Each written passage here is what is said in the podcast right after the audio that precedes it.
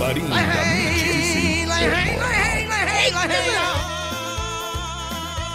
Fala galera, eu sou o Felipe Araújo. E eu sou Scarlett Fernandes. Somos o Manda Job, podcast que vai trocar ideias sobre o marketing, desafio em ser frila e os causos do mundo da comunicação.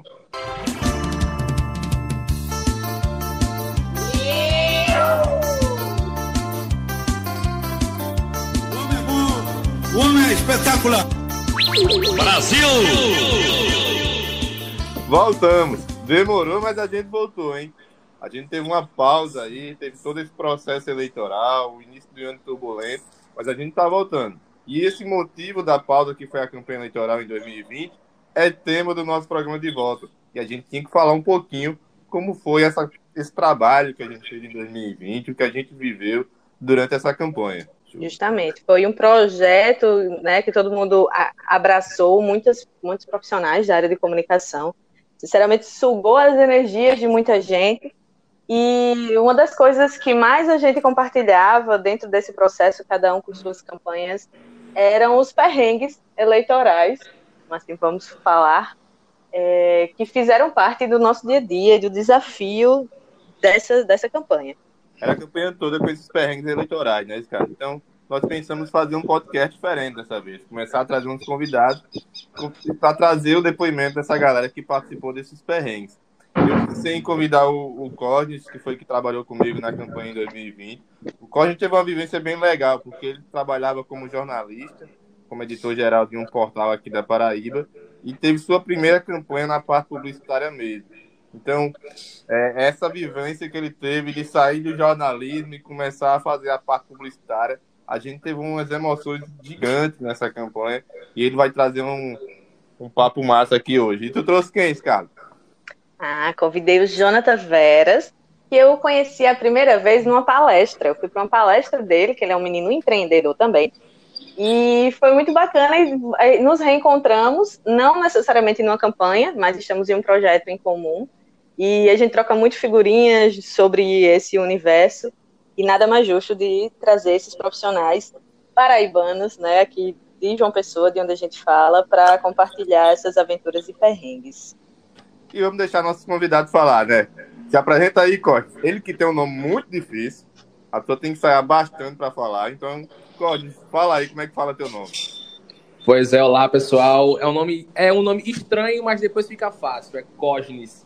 Cognis Lira, como o Felipe bem falou. Primeiro, um prazer, né, estar tá aqui com vocês participando. Um abraço, Scarlett.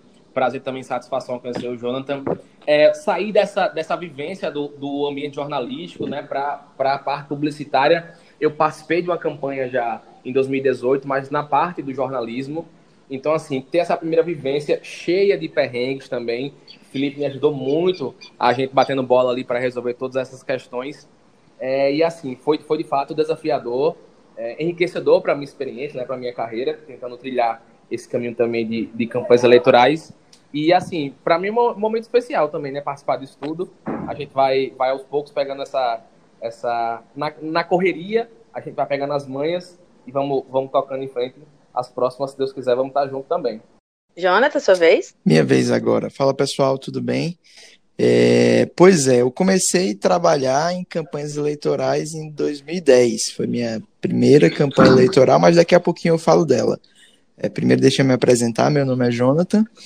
Eu sou publicitário e sou analista de sistemas também, ou seja, eu no mundo, o mundo da tecnologia e da comunicação para trazer resultado para campanhas eleitorais. É, daqui a pouquinho a gente vai falar muito sobre essas campanhas, sobre os perrengues, sobre uma série de coisas. Code, deixa eu fazer a primeira pergunta a tu. Eu sempre tive Manda. essa curiosidade durante a campanha, porque você vinha desse mundo jornalístico que tem que dar as informações em tempo real e caiu no mundo publicitário nessa campanha e teve que ir aprendendo com, com o desenrolar da campanha, porque a gente não tinha tempo para parar.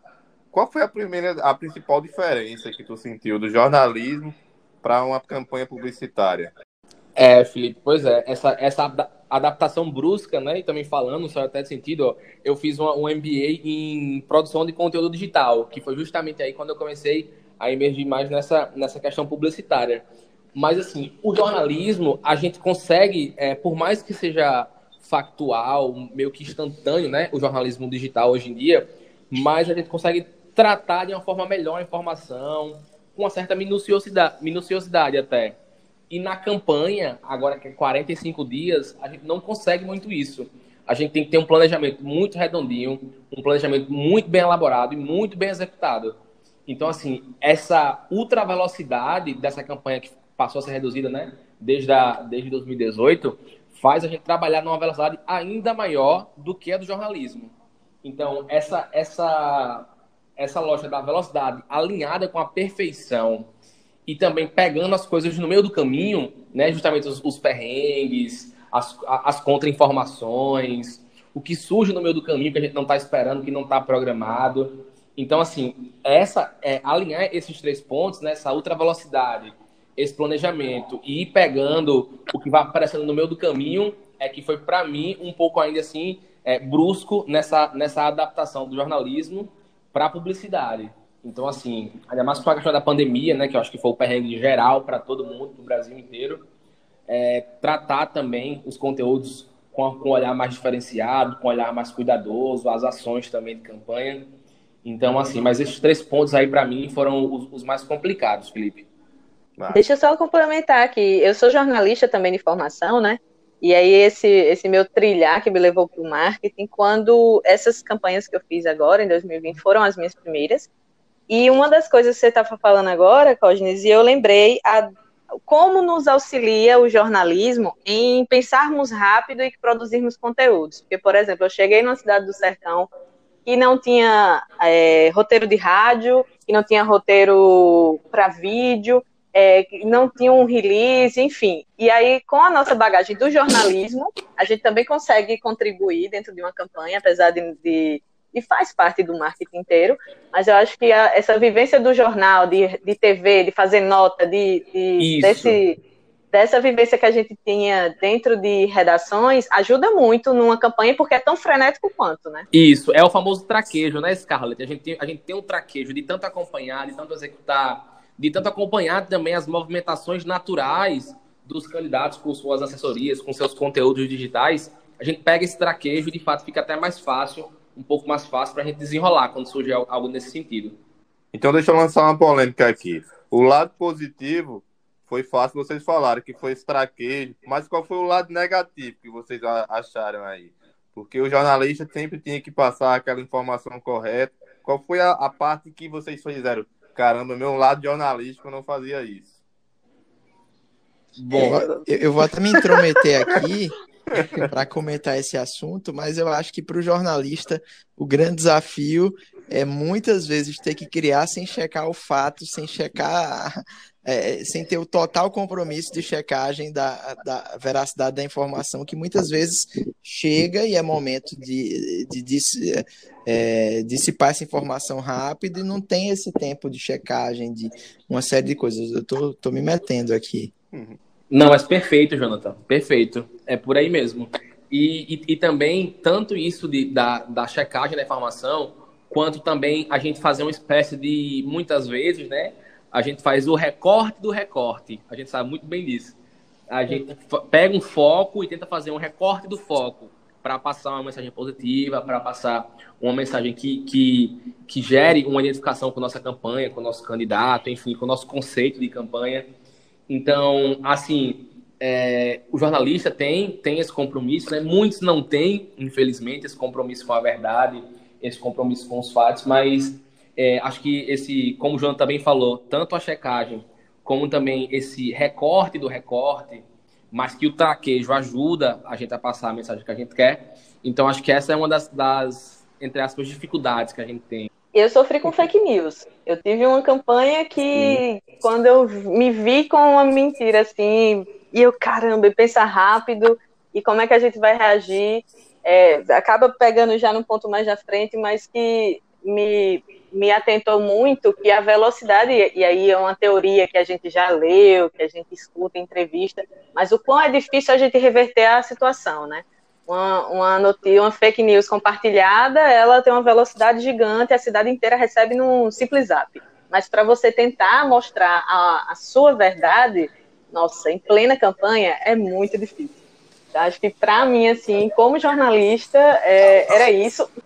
Eu costumo dizer que uma campanha você planeja, certo? Você faz o planejamento prévio da campanha para rasgar ele to todos os dias. Verdade. Porque você, você, não, você não tem como trazer no ato um prévio planejamento para executar. Então, é, isso é uma dinâmica que, pelo menos nas minhas campanhas, é, todos os dias a gente mudava alguma coisa. Acho que um, um outro desafio aí é, que as campanhas estão trazendo e que está muito associado ao jornalismo, porque estávamos falando dele também, é, é, os profissionais de jornalismo, acho que eles são cada vez mais essenciais para estarem junto com os times de comunicação, com os times de planejamento. Por quê?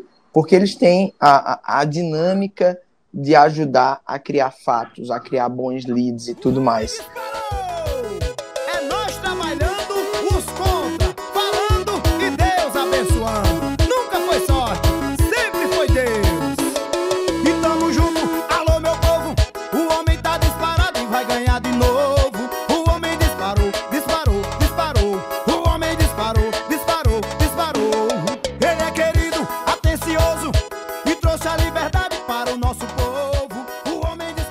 Jonathan, eu fiquei curioso porque tu falou que já trabalhou em campanha desde 2010. Eu queria que tu fizesse uma linha do tempo aí, do que tu percebeu de diferença de 2010 para 2020, já imaginando 2022, porque a gente já está pensando em 2022. Exatamente. Vamos lá. É, a primeira campanha eleitoral que eu trabalhei, eu recebi um convite na, na época eu já era entusiasta de tecnologia, então eu recebi um convite para pa, participar de uma campanha presidencial é, que tinha com, como objetivo, no âmbito digital, certo? Criar uma rede social, na época, criar uma rede social para a interação nacional do, do, dos grupos de engajamento e tudo mais, certo? É, é, essa eu já posso falar, foi uma, uma, uma, campanha de Marina Silva, e aí eu participei do, da equipe de, de engajamento do movimento Marina Silva, que era um movimento que é o seguinte, como a campanha não tinha estrutura para entrar no Brasil todo, foi decidido que seria feita essa rede social, seria, é, seriam é, trazidos é, profissionais e pessoas influentes em cada cidade para que a gente começasse a construir uma rede. Então, já faço um primeiro recorte aí. É, o conceito de comunidade nessa campanha de 2010, ele fez com que ela crescesse e dissipasse muito rápido, certo? Então, desde 2010 que eu já falo muito isso para todas as, as campanhas que eu participo conceito de comunidade ele é muito importante para difundir suas informações. Ou seja, é, se lá atrás funcionou num formato de rede social, hoje funciona num formato de WhatsApp. Tá? É, é, se você trouxesse a rede social que a gente fez há 10 anos atrás para essa campanha de Marina Silva, hoje talvez ela não, não funcionasse. Por quê? A gente tem a, gente tem hoje redes que elas são fragmentadas demais. Eu tenho uma rede que é só de vídeo, eu tenho uma rede que é só de texto, eu tenho uma rede que ela é de foto e é mais rápida, eu tenho uma rede e aí você vai, é, é, é você difundiu muito a informação. Você tem que estar em todas. 2010 o, todas. o Facebook não tinha tanta força ainda, né? Era, era é. mais o Twitter e Exato, começando, no, no finalzinho, né? A gente ainda tinha o Orkut, a gente ainda tinha o Face, a gente tinha o Facebook, mas ele não tinha a força que ele se transformou em 2014, por exemplo. É, a, ainda acredito muito que ele continua muito forte. Ele fez total diferença para as últimas campanhas. Então, ainda acredito que ele fica que ele, ele está muito forte. Mas re, retornando ao meu raciocínio, o conceito de comunidade é algo que no passado funcionou hoje funciona e daqui a 10 anos vai continuar funcionando. Só vão mudar as ferramentas, certo? É, acredito que toda campanha deve ter um gerente de comunidades. Isso é uma falha que eu vejo em muitas das campanhas, até por campanhas que passei, é, por campanhas que eu sei dos bastidores, por amigos trabalharem, é, acho uma falha muitas campanhas não teriam um gerente de comunidade para conseguir, por exemplo, fazer uma defesa de fake news e isso difundir muito rápido. O, o candidato que consegue construir isso, ele consegue ter uma estratégia de difusão rápida de mais de informação. É, então, esse é um ponto, tá? Passando de, dessa, dessa primeira campanha que eu trabalhei. Depois eu, eu vim trabalhando em outras campanhas. Um, um outro conceito que ele é muito válido, tá? Um outro conceito que ele é muito válido e que eu também já apliquei em campanhas que funcionaram. E aí eu vou, vou dar um exemplo na, na campanha de um irmão meu que foi candidato a, a deputado estadual, certo? Aqui na Paraíba. E literalmente apenas com internet, sem forças políticas, sem é, lideranças e, enfim, sem o, o, o, tradicional da política, só com ações 100% online, uma campanha que, pasmem, ela custou menos de 10 mil reais. Gente teve quase 10 mil votos numa campanha 100% online de uma pessoa, digamos assim, é, entre aspas, desconhecida entendeu? É, por quê? Porque eu me preocupei em escolher um público, ser muito claro com esse público, certo? Ou seja, é, é, ter um target muito bem definido, e aí já, já entrando aí o, o que vai funcionar. É, se vocês observarem, o, o presidente Jair Bolsonaro, ele soube montar isso, escolheu o target dele, então enquanto está agradando essa turma, ele fala e não está nem aí com as críticas. Porque ele, a, a, com certeza, eu sempre digo isso, o presidente, ele não, não, uma fala dele, tem um monte de gente por trás que, que valida, sabe? É, é, tem pesquisa por trás. Ele é um político. Ele é um político há, não sei, quase 30 anos. Então ele tem todas essas noções. Então é o seguinte: é, é, escolha um target e me posiciono bem para esse target. O resto é, é, é fichinha. Isso aí é um, uma outra defesa minha, ou seja, a primeira, gestão de comunidade de forma ampla. A segunda, meu target muito bem definido e meu posicionamento muito bem definido. E por que isso? Isso vai te ajudar, por exemplo, desde o planejamento de uma cor de campanha, para a tipografia que você vai usar, é, para o impulsionamento de mídia que você vai fazer, a como você vai monitorar a campanha. Ou seja, é, acredito, e aí fecho nesses, os três itens mais importantes de uma campanha, certo? Comunidade, posicionamento e target. Porque a partir disso entra a criação publicitária e a, a coisa anda. E a partir disso a, a coisa anda. Mas enfim, é, já fiz campanhas, uma só, né? Campanha presidencial, já fiz Senado, governo, é, deputado estadual, vereador, já fiz de tudo um pouco. É, e posso até dizer, para mim, uma das campanhas mais difíceis é a campanha do vereador. Acho que vocês devem concordar comigo que é um voto disputadíssimo. É um voto que é disputado no tapa, literalmente. Eu concordo 100% contigo, Jonas, principalmente porque eu venho dessa área do, do monitoramento inteligente. E por mais que o monitoramento seja só nas redes sociais, é incrível como ele consegue pegar o sentimento público. Eu faço campanha de monitoramento desde 2014 e todos os anos que a gente fez o monitoramento, 2014, 2016, 2018 e agora 2020, a gente acertou o resultado da porcentagem da eleição. Então, Exato. Eu, e aí eu, eu tenho até um, um, exemplo da, da última campanha que eu participei. É, os caras me perguntaram no sábado qual vai ser o resultado de amanhã. Aí eu peguei meu relatório, entreguei assim e disse: pode, pode marcar que vai, que vai ser isso aqui. Pode marcar que vai ser isso aqui. Bateu. É, ou seja, sempre bate. Por quê? Porque inclusive, as... inclusive, desculpa de trabalhar, inclusive, sendo diferente dos números do Ibope. E as pessoas. Exato diziam, não, tá muito diferente do número do Ibope. E quando abre as urnas, tá lá, o número igual das redes sociais. É porque eu, eu, eu sempre falo que as pessoas repetem hábitos. Então, se eu tenho aqui, é, é, é exemplo, se eu, tô, se eu tenho um grupo de 10 pessoas e eu começo a ter quatro pessoas que estão é, repetindo um hábito, naturalmente a, as demais vão estar tá com esse mesmo hábito. Isso não, isso não sou eu quem digo, Jonathan. Isso quem diz é, a, é são os estudos. O efeito manada, né, Jonathan? Exato, os estudos de sociologia que dizem isso. Então, é, o que reflete na internet vai refletir na urna. Porque as pessoas têm hoje o celular como principal artifício de consumo de informação e de conexão com o mundo. Brasil!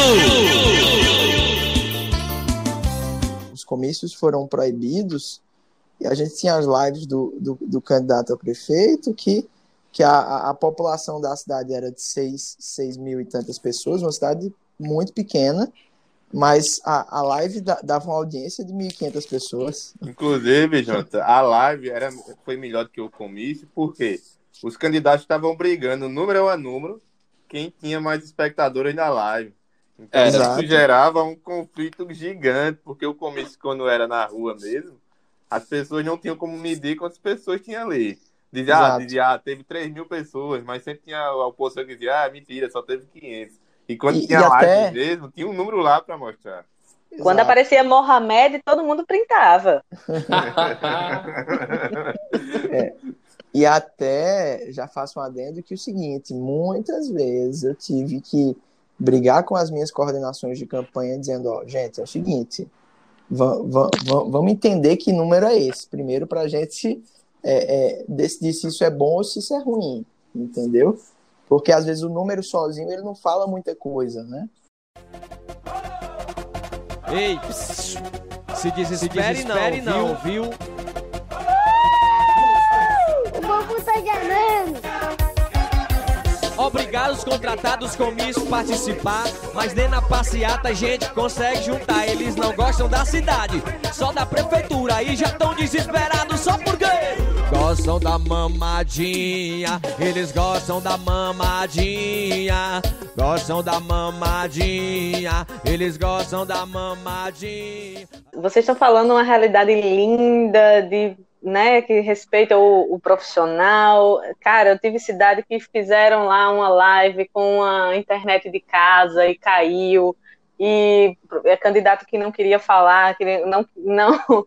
Cara, assim, é uma realidade que aí eu puxo já para a polêmica aqui da, do, do, nosso ponto, que é a gente falar sobre o marketing real, é o que a gente estuda, o que a gente pretende a, aplicar, né, com toda com todo nosso repertório, e quando a gente chega se depara com algumas, principalmente aí é, no interior do nosso estado, quando o candidato quer ditar as regras, aí vem família, e vem aquela frase ridícula que diz que marketing não ganha política, que quem ganha é o dinheiro.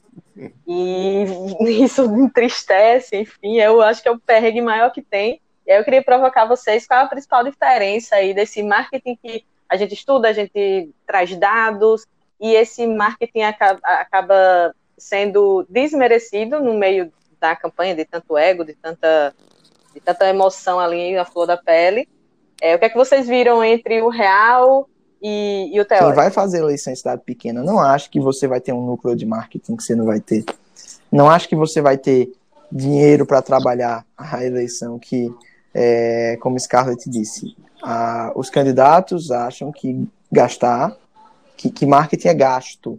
Então eles preferem guardar o dinheirinho para outras coisas do que é, impulsionamento? Que não, eu não vou gastar dinheiro com isso. Porque ainda tem, nas cidades pequenas funcionam assim. Nas cidades maiores, você acaba tendo uma influência maior do marketing, então ele tem um pouco mais de peso. O maior desafio de campanhas eleitorais são os assessores, os babões que estão sempre do lado, que acham que, que, que, que acham que porque e aí, e aí que tá, eu não tô dizendo que esses caras não são importantes. Eu, eu sentava muitas vezes com, com os caras que estavam na rua, com o candidato, para falar, e aí, o que, que tu tá achando? O que, que tu tá sentindo? Porque ele tem a vivência da rua, sim. Só que, ao mesmo tempo, o maior desafio de muitas campanhas eleitorais são os caras que estão do lado dos candidatos, o famoso babão, né? o cara que vive de política e tá lá para falar coisas que agradam, entendeu? É, esse, para mim, é o grande desafio e esse é o grande perrengue. E Se além você de tá falar ouvindo- coisas que agradam, é aquele que vai chegar e vai dizer, ó, tem um cara oferecendo mil curtidas aqui por 50 reais. Ah, Sempre tem- é esse. Sempre Esse- é esse. Esse tem muito. Esse tem muito. E, e toda semana ele chega com uma solução que alguém ofereceu, que é inovadora e que vai fazer você ganhar a eleição. É, eu acho que ele só falta dizer assim, arrasta pra cima. Aí- mas diga, mas e aí, Cógenes, o que, é que você acha do, do desafio do marketing real versus o teórico? É. Até porque você fez uma pós aí. É, só pra. Foi, é, não, vou abrir e vou pegar um, um dos ganchos do, do, do Jonathan que eu vivenciei até, de outro lado, mas que eu vivenciei também. Até aí, aí virou meio que diretamente. É, a parte que o Jonathan falou sobre profissionais fora da área. Eu sou um exemplo vivo disso, Jonathan. Eu cheguei para fazer a função X, tinha pessoas de outras funções coordenando o núcleo digital político de uma campanha. E aí, no meio do caminho, ali nos- nas primeiras, acho que uma semana e meia, no máximo duas semanas, ei, não dá, vamos ter que trocar, vamos ter que remanejar, só temos 35 dias, 30 dias aí. Cosnes, tu que ia fazer tal coisa aqui, micro, tu vai agora aqui pro macro. ó. Aí pá, aí me deram. Aí eu comecei a coordenar o digital de, uma de um candidato a prefeito aqui da Grande João Pessoa. Então, assim, eu sou um exemplo real disso, Jonathan, e era, era um dos pontos que eu até anotei aqui para comentar como sendo a cultura paraibana do marketing político, que é justamente isso. É, como o Jonathan falou, são os babões, são esses profissionais fora da área que atuam de alguma forma, enfim, por, por, por estar na empresa, por ser amigo do amigo, né? Mas, mas eu até te interrompo e digo, é, é, porém, você ainda assim é um profissional de comunicação, entendeu? Não, sim, não, o sim. problema, Então, o era problema é justamente isso. quando, é, é- é quan- quando, quando você pega o motorista para ser o coordenador de marketing da campanha, sabe? Não, ou o é- vizinho, ou o vizinho da frente. O amigo, o primo, motorista é um o primo. bem real. É, por aí. Não, então, é justamente isso, Jonathan. Eu fui justamente, eu fui justamente o remédio para aquela situação complicada, como tu falou, sabe? Era uma pessoa que era de outra área, completamente diferente, e aí eu fui justamente o remédio. Eu não fui chamado para aquela atividade, para coordenar o digital, mas eu acabei sendo justamente o remédio para essa situação. E foi que eu comecei a comandar e comecei a, a- tocar. Mas essa parte de gente fora da área, o babão também. E tipo assim, tem uma coisa que é justamente isso que eu coloquei, que todo mundo entende de comunicação. É incrível, né? A gente, a gente, por exemplo, a gente não sabe. A- até pela vivência a gente entende de direito eleitoral. Mas a gente não vai se meter a fundo. A gente não vai advogar para a campanha. A gente não vai se meter na parte da logística. A gente não vai se meter, enfim, na, na, na rua, né? Como a gente fala, na, na, na mobilização. Então, assim, mas é incrível como todo mundo entende de comunicação. Que parte justamente para o que o Jonathan falou sobre os babões. Que é o pessoal que circunda o político ali, que vive da política, que usa aquilo como um cabide de emprego. A gente sabe que essa também é uma realidade muito paraibana, nordestina e brasileira. Então, assim, esses pontos também eu corroboro muito. E também tem isso, que todo mundo entende de comunicação. Agora, deixa eu, só, deixa eu só fazer uma defesa do Babão também. Ele é um cara muito importante na campanha. E eu falo sério, o, o, o cara que. A gente, Principalmente para a comunidade, né, Jonathan? Exato, eu ia falar Uhum. isso agora. A, a gente brinca com, com essa figura pitoresca que tem em, em- em todas as campanhas, mas esses caras, esses caras têm o, o mapeamento da, de onde o cara passa, de quem é a liderança de tal lugar, quem a gente pode ativar. Gente, eu tô falando babão, mas é, é no sentido. É no sentido É o folclórico. influenciador, é o O cara que influenciador. tá junto. Pronto, sabe? Cara chega aqui, quando a gente faz uma caminhada, é assim. Aqui, quando tem, tem fulaninho, que é liderança, tem cicraninho, que é, que é de tal lugar, e, e já cria um grupo, e isso, isso, aquilo, é opa. Ou seja, ele também é uma parte importante, sobretudo para a gestão de comunidades, né? Não tem jeito, pois é ela que o povo quer. O trabalho continua e pode botar fé.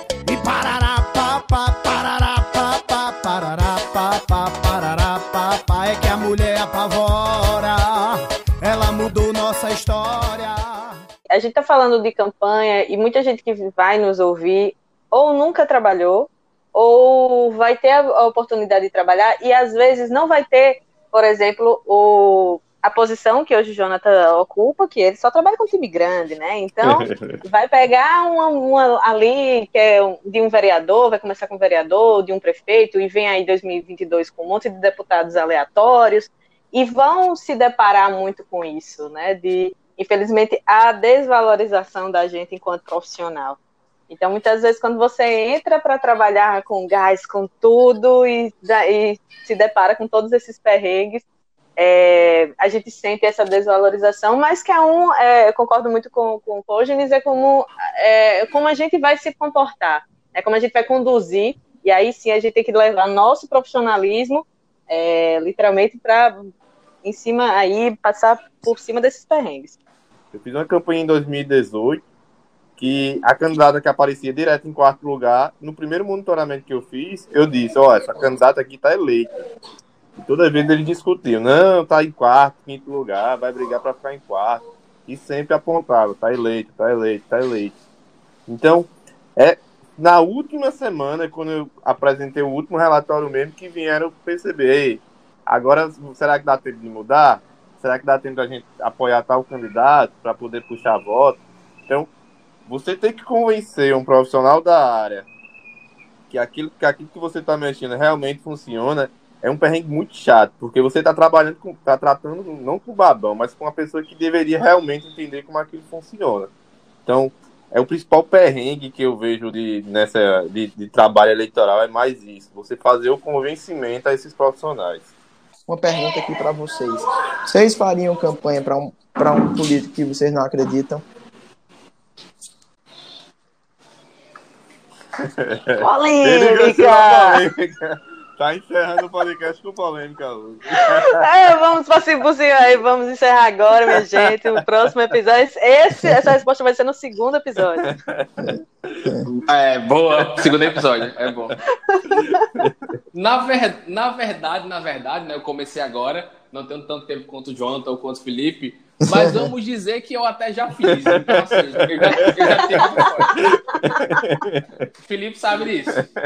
Eu já fiz. Eu não sei então, de assim, nada. então, assim, é, eu faço, eu levo, levo de fato para o lado profissional, uso minhas, meus, meus skills, né? Como todo mundo diz nos nossos, no nosso português LinkedIn. Mas, assim, já fiz, acho que, que de fato é, é levar para o lado profissional, a gente tentar separar as coisas.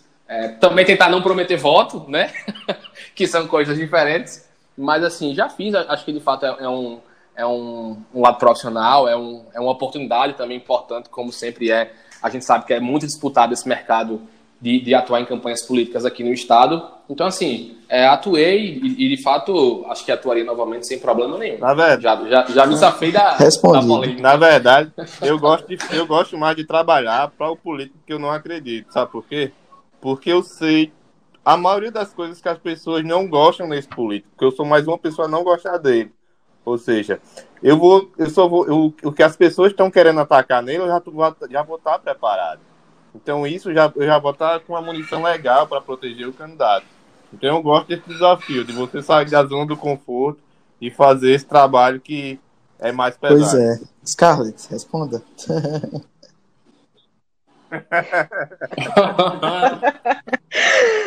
é, eu tive minha primeira experiência de campanha ano passado, né? E aí, para minha sorte, eu não conhecia nenhum dos candidatos, eu não conhecia nenhuma das bandeiras. E no final das contas, é, é, eu concordo também com o Paulo, foi uma, uma experiência profissional, acho que uma das maiores da, da, dessa minha estrada no marketing, porque foram seis ao mesmo tempo tudo muito no digital, enfim. Ei, pss, se desespere, se desespere não, não, viu? O povo tá ganhando. Obrigados, contratados, comício, participar. Mas nem na passeata a gente consegue juntar. Eles não gostam da cidade, só da prefeitura. E já tão desesperados só por quê? Gostam da mamadinha, eles gostam da mamadinha. Gostam da mamadinha, eles gostam da mamadinha. Dá pra gente fazer outro podcast sobre o tema, hein, cara? Dá sim, olha. E 2022 já começou, hashtag Mandejobs. Vocês que nos ouvem, né, as equipes aí, podem contratar qualquer um de nós que estamos abertos. É. e o próximo podcast ele vai lembrar um pouquinho o marketing na eleição, porque ele tem essa disputa, é o marketing no BBB. A gente vai ter uma convidada aqui de uma das pessoas que está cuidando da página da Me Juliette. chama, me chama, me convida, me convida, me chama. Código é fã do BBB, vai escutar o programa, hein? Mas, mas eu queria certeza. agradecer aí ao Jones, ao Código, deixar vocês se despedirem aí. Não, eu, eu agradeço o convite de vocês e, e enfim, eu tô aqui à, à disposição. Se você, e é o que eu sempre digo, eu, eu gosto muito de ajudar, então, se você tem alguma dúvida, se você quer falar mais sobre isso, me procura aí nas redes e eu, a gente vai conversar sobre isso, eu vou te ajudar. Enfim, é, tô, tô sempre à disposição de você que está ouvindo e de vocês também. Olha aí, satisfação, pessoal. Muito obrigado pelo convite de Felipe aí. Prazer conhecer Scarlett e Jonathan também. É, digo mesmo também, sempre estou aberto ao diálogo. Sou um cara que interage muito nas redes sociais, principalmente no Twitter. Então, com esse nome único aí, é só me procurar lá, Cógenes. Também estou à disposição no Instagram, no Twitter, para a gente bater um papo, trocar uma ideia, seja de marketing político, de Big Brother, seja de memes, dos hypes das redes sociais, do ambiente digital. Estou sempre nessa, nessa pegada aí. E espero nos próximos aí, quem sabe, né? Um novo convite para Exatamente, gente. exatamente. Uma hora aí de podcast. Mas muito obrigado, pessoal. Abraço especial para você que está nos ouvindo. Valeu, Valeu. Obrigada, obrigada, obrigada, meninos. Foram, foi ótimo, foi ótimo. Valeu, gente. E até a mais. próxima. Até a próxima. Arruma malaê, arruma malaê, arruma malaê, arruma malaê, arruma a malaê, arruma malaê, concorrência.